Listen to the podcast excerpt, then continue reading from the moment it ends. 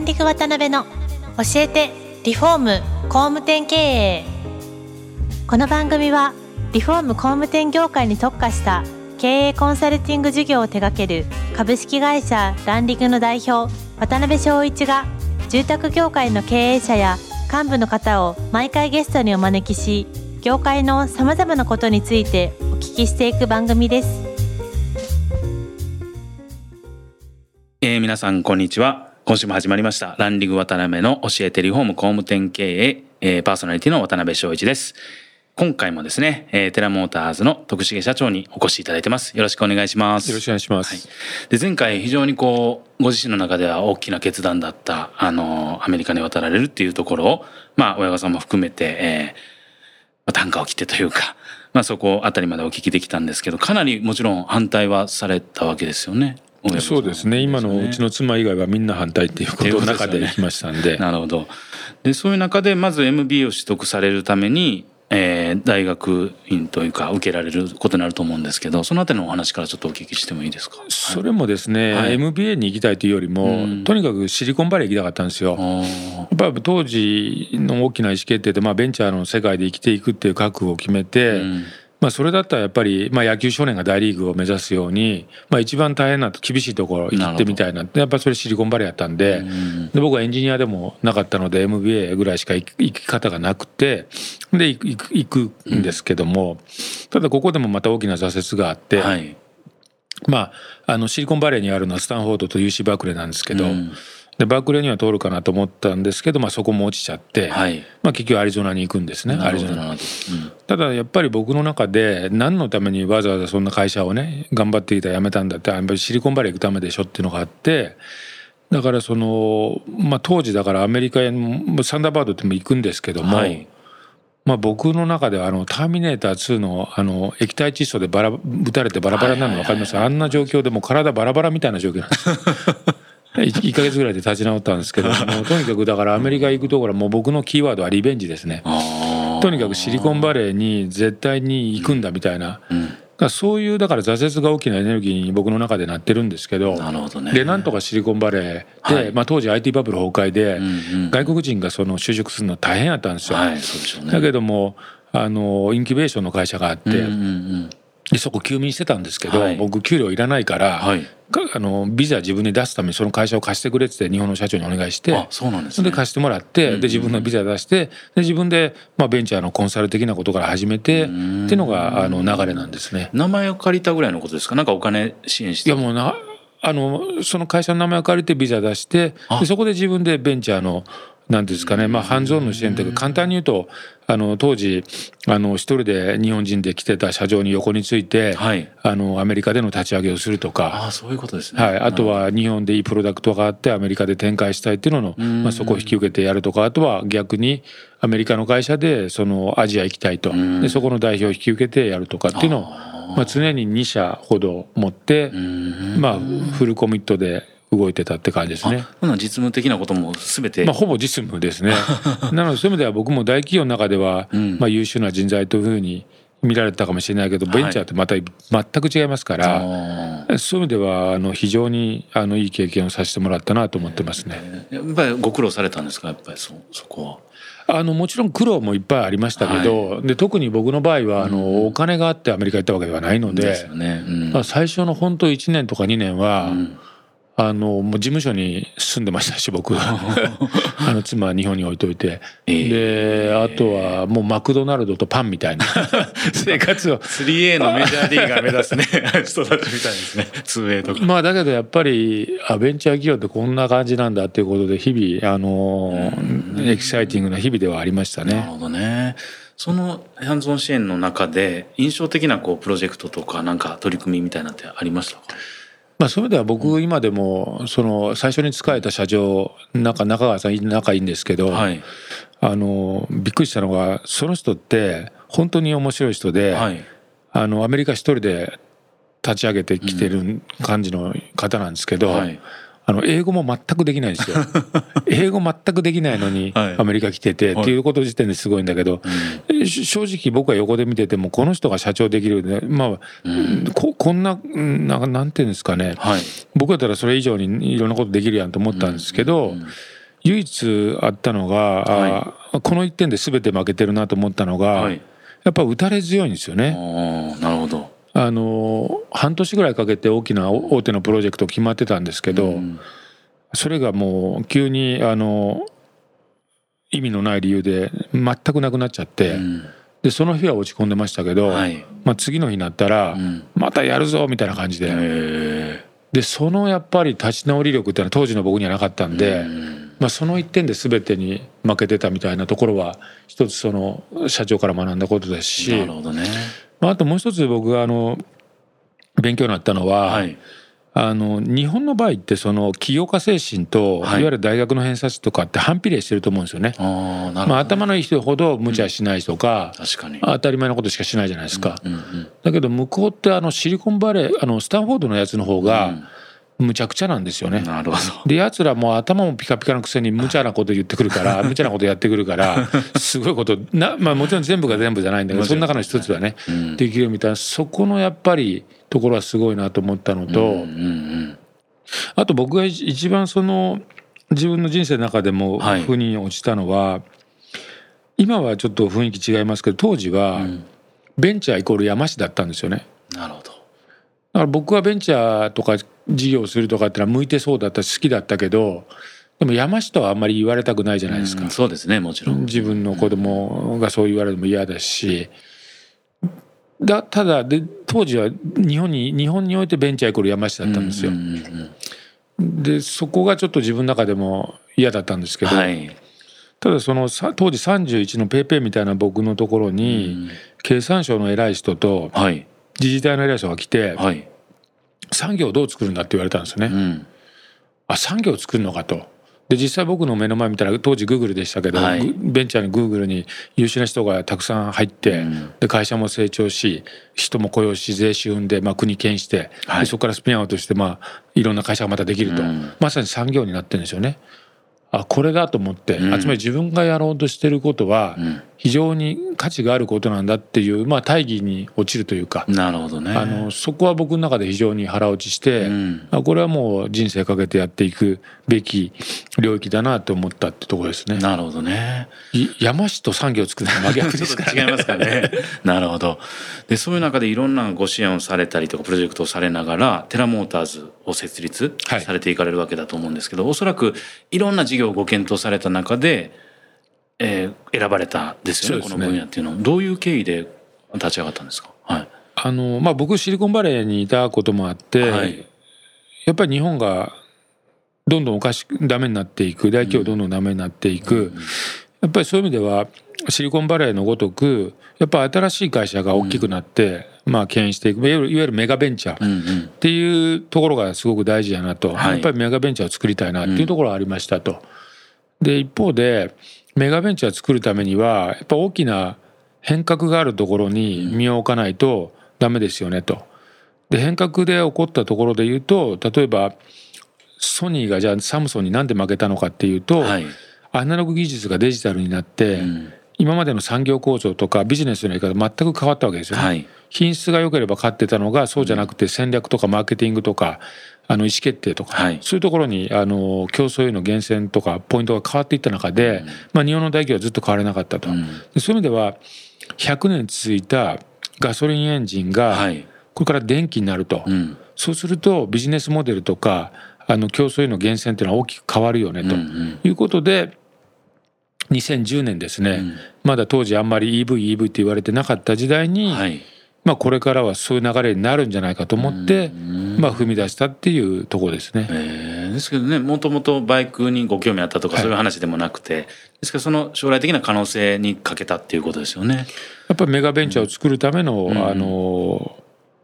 可能性として、まあ、その EV にかけたっていうところですね。なるほどねやっと今2016年ぐらいから、はい、あの風が変わってきてもう世の中 EV ってことになってますけどね、なってますよね確かに、はい、でその中で4畳半ぐらいのスペースからスタートされたっていうふうな著書で見たんですけどで設立2年で国内シェアナンバーワンになられてみたいな。初めですけどだいぶご苦労はされたんですよね立ち上げの時は。えっと、はい、そういう意味では立ち上げは立ち上げで苦労したんですけど、うんうん、やっぱり一番苦労したのは、はい、メディアにはすごく有名になったんですけども、はい、5年間ぐらいずっと売り上げ2億ぐらいだったんでメディアには出るんだけど、はい、実績が伸びないと。成長しないっていうところで,、でやっぱりベンチャー企業に来る優秀な人って成長を求めてくるので会社が成長しなければ機会も与えることできませんし、はい、確かに。まあそこでそこのやっぱりジレンマというか、うん、メディアにはいっぱい出るテレビには出るけど、はい、でも実際の売り上げはそんな上がってないじゃんみたいなっていうところは苦しみましたですよね。なるほどね。ですけどそんだけ露出が増えればガンといきそうな。やっぱりその当時はまだまだ EV というものがあの今はちょっと変わってますけど、うん、まあ、無理やり売らなければいけなかった商品みたいな、っていうのもありますしなるほどねで当時僕たちも海外もあのフィリピンもベトナムもやってたんですけど、うんはい、あのそうですね一番の苦労で言うと、うん、本当にフィリピンの入札僕らあの10万台ほど EV に変えるっていうプロジェクトを取れたんですよ。はい、あそうなんですね。でそれなんかもうこんなもう僕の身長ぐらいの2メートル近いその何ですかねあの入札の資料を書いたりとかですね26社かな世界コンペであって、その中で3社選ばれて、それで10億円調達したんですよ。だけど新興国はあるあるなんですけど、もうプロジェクト自体が全部合破産でなしとか、実際にあったんですかそういう。あもう全くキャンセルです。で僕たちの繊維がダメだったらいいんですけどそういうわけでもなくとにかくもうプロジェクト自体がなしと。でそのプロジェクトがもう大打撃でしたし、うん、あとはあの当時あの2年かけて2億円かけて、はいはい、あのまあ、テスラのロードスターみたいなすごいバイクをスマホで動くバイクを作ったんですね、うん、一から。それをまあべべあのバイク大好きなベトナム人に売ろうと思ってやったんですけど、もうそれも全然売れず。でそうすると何が起こるかっていうと今度はもう組織崩壊っていうのが起こって。僕は当時海外をほとんども中心でやってたんですけど、まあ、日本任せてたトップの、まあ、ボストンコンサルティングのやつが辞めたらあの56人のメンバーが一気に辞めたりとか、うん、で大体あの悪いことってあの同じくして起こるんですけど。でまあイーロン・マスクの場合はそれがあの家族の離婚だったんですけど、うん、僕の場合はあの下の娘がですね、はい、もう本当に2週間ぐらい意識不明で。まあ、大変なあれになったんですけど、まあ、今はあのそのあの回復して全く問題ないんですけども、そういう4つぐらいのイベントが 1, 1年ぐらいのうちに起きて、えー、よく持ちこたえましたね。お聞き一個一個してると、なんつうんですかね、はい、もうそんなに当時を思い出すと落ち込んではないんですけど、もうやるしかないみたいななんかそういう感じなんですよね。気持ちとしては。なるほどね、まあ、ついてきてもらってる社員もまだ今いっぱいいましたし、うんうんうん、もうやるしかない。でやるしかないって決めてそのその年の1月初め、うん、あのまだ子供さっきのまだ意識不明のまま、うん、僕は1月3日からインドに行きバングラに行き、うん、でその年に10億になったんですよ。ああそうだったんですね。はい、それでまあ EV の方が立ち上がったんですよね。もうだもう10億あご破産2億なんとかもう娘さんがあってもそこでなんかね折れてしまいそうな感じですけどよくねまあやるしかないっていうところはもちろんあったんでしょうねやっぱり。そうですね。だからうちの社員から言われますけど、はい、まああの本の以降もいろんなのがあって、はい、社長もあの例のターミネーターでバラバラになるやつ。8回ぐらいターミネーターやってますよねつって。最近言われたことあります。ね、その度その度にね。えだけどその当時一緒にご苦労された方で残ってる方とか本当に絆強い、ね、そうですね。でしょうね。そこは本当ありがたいですね。えー、すごいな。で実際まあいろんな事業とかいろんなプロジェクトチャレンジされてる中でテラドローン、まあ、この番組聞いていただいてる方は、まあ、住宅関係の会社さん多いんでご存知の方も多いと思うんですけどテラドローン設立された2016年16年ですよね。はい、なんかそこにチャレンジされようと思ったきっかけとか設立当初のエピソードとかなんかそういうのってありますか？そういう意味ではあの、はい、EV の方も、はい、まあ、やっと上場できるようになりましたと。でまあ上場しましょうかというのがあったんですけど僕の中で、はいうん、この程度のことでいいのかっていうのがやっぱりあって。なるほどね、やっぱり世界一なのかって言ったらインドでトップバングラでトップでしたけど中国でかい2桁でかい中国の市場でやってなかったんですよね。うんうんうんだから世界一じゃないじゃんと。いうのがあってこのままでいいのかっていうのが自分の中であって、あの株主の人からはすごく反対されたんですけど、まあ、新しい事業としてまあドローンの事業にチャレンジしたと。でこっちについてはその、まあ、同じくメガベンチャー構想で同じなんですけど、はい、もう一つビッグビジネスを作るやり方って、はい、あのインターネットのごとく、これから大きくなるであろう産業の黎明期にライトタイミングでやることだと思ってて。なるほど。それでドローン今しかないと思ってタイミングを逃したらいけないと思って、ね、無理やり始めたって感じですね、early time でもなくて right timing なんですね。そうですね。遅すぎてもダメだし早すぎてもダメなんで。なるほどね。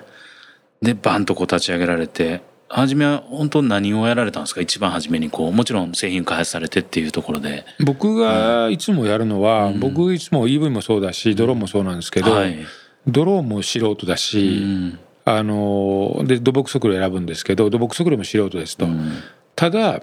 お客さんが誰で、このマーケットがどうで、これに対してお客さんこれだけ困ってるからこういうことをこう持ってくれば事業として成り立つよと。そういうことを考えるの僕得意なんですよ。次にじゃあそういう人そういうことをするためにはどういう人がいるのかと、でそういう人にぶわっともう業界の人みんな会って、で来てもらって一緒にやるみたいな,、なそれが僕は得意なところなんですよ。であとはもう皆さんにやってもらう。まあそこで人さらに人優秀な人と、まあ、お金集めてくるみたいな。なるほどね。はい、なんでまあ土木測量から始めたんですけどね。そうかそうか。ほんなまあ設計図を書かれるビジネスの設計図を書かれるのが、はいお得意というか。そうですね。そこが一番あと難しいんですよね、うん、そうですよね。僕もいろんな失敗してきてるんで、うん、それが神の領域だと思ってるんですけどそこは今でも自分がやるようにしてるんですよ、ね、まあ社内では上流工程言ってるんですけど、うん、なんでかというとやっぱり上流工程間違えると、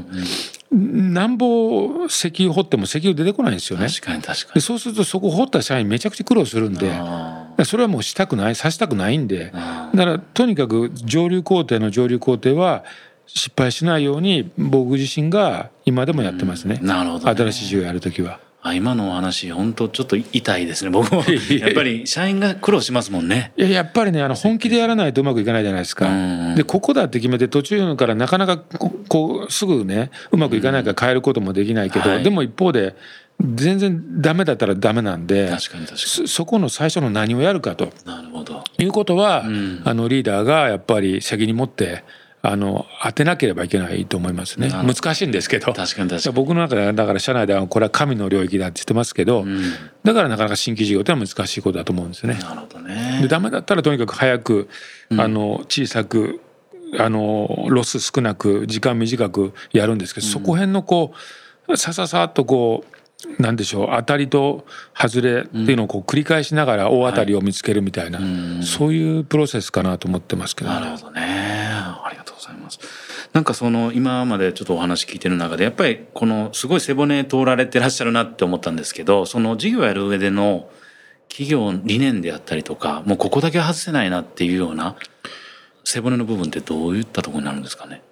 それでは僕のバックボーンとしては、やっぱり日本からすごいベンチャーを出すという世界にインパクトを与える、まあ、それは日本もそうだし海外もそう、っていうのをやりたいっていうのがまずベースにあるんですね。ですね。でそれをじゃあ実現するためには、結局事業がスケールしていかないといけないですよ。で事業がスケールするっていうことは無理やり売るのではダメなのでやっぱお客さんが誰でそのお客さんに対してあの継続的に本当に喜んで使ってもらえるようなサービスとかプロダクトを提供できてるか提供し続けられるし続けられるのかみたいなそういうことがやっぱり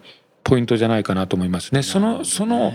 何をどうするのかっていうところが一つ大事なこととでそれが分かれば次に大事なことはやっぱり人のとこなんですよね。でそれを実行するためのあの人を集めてくるか海外であればローカル人材もすごく大事なので、はい、まあ、その2つじゃないかなと思いますね事業のポイントとしては。そしてまずその上から下に水が流れるようなそこを見つけてしっかり設計して、はい、それを流してくれる人をしっかり配置していくっていう。うね、あすごい分かりやすいです。なるほど、その2つだと思いますね、ね、いろんな僕も事業やってますし海外もいろいろやってますけど結局はそこだと思います。あの海外にだとしても。そか無理やり売るっていうのじゃないですもんね。メガベンチャーというか大きくしようと僕らもだから EV 最初の頃かなり無理やり売ってたんでうん そうなんですね。迷惑かけたこともありますし社員に苦労かけたこともありますし